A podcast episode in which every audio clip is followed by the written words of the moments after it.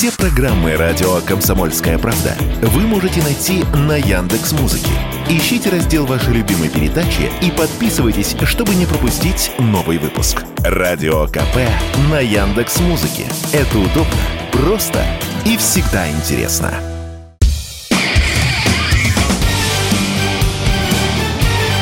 Говорит полковник. Нет вопроса, на который не знает ответа Виктор Баранец. Судя по той информации, которую мы получаем из Севастополя, украинские атаки беспилотниками на полуостров продолжаются.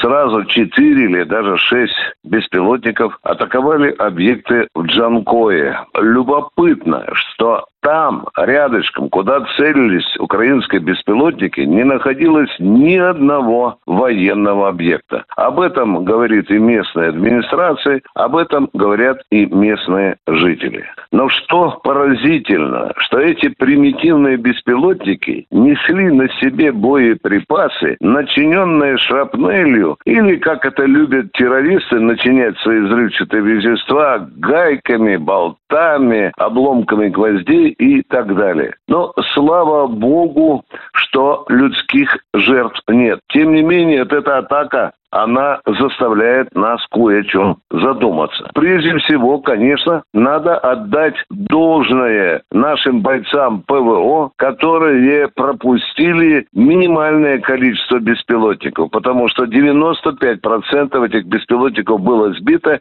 и лишь определенная часть упала там на подворье, на дворе в одном из техникумов.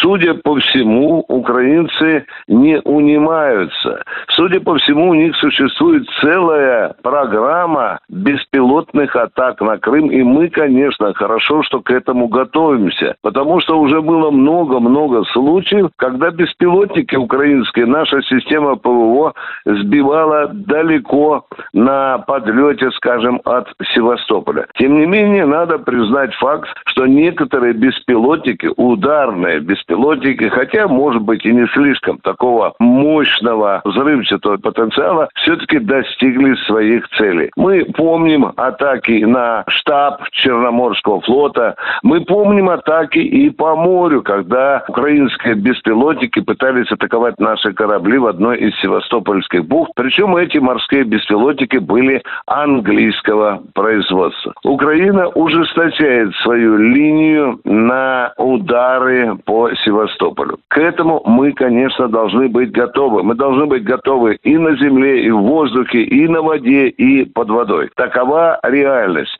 Тем более, что широко разрекламированное Киевом весеннее наступление предусматривает и атаки на Крым. Возможно, направляя стаи вот таких беспилотников, украинское командование проверяет готовность наших сил ПВО. Ну что же, по сравнению с тем, что происходило еще 2, 3, 4 месяца назад, наша система ПВО явно повзрослела и помудрела, потому что есть результаты. Но надо готовиться еще к более сложной ситуации. Я думаю, что командование российской армии, я думаю, что командование нашей самодостаточной группировки в Крыму это прекрасно понимают.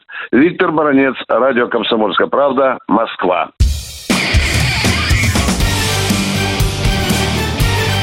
Говорит полковник.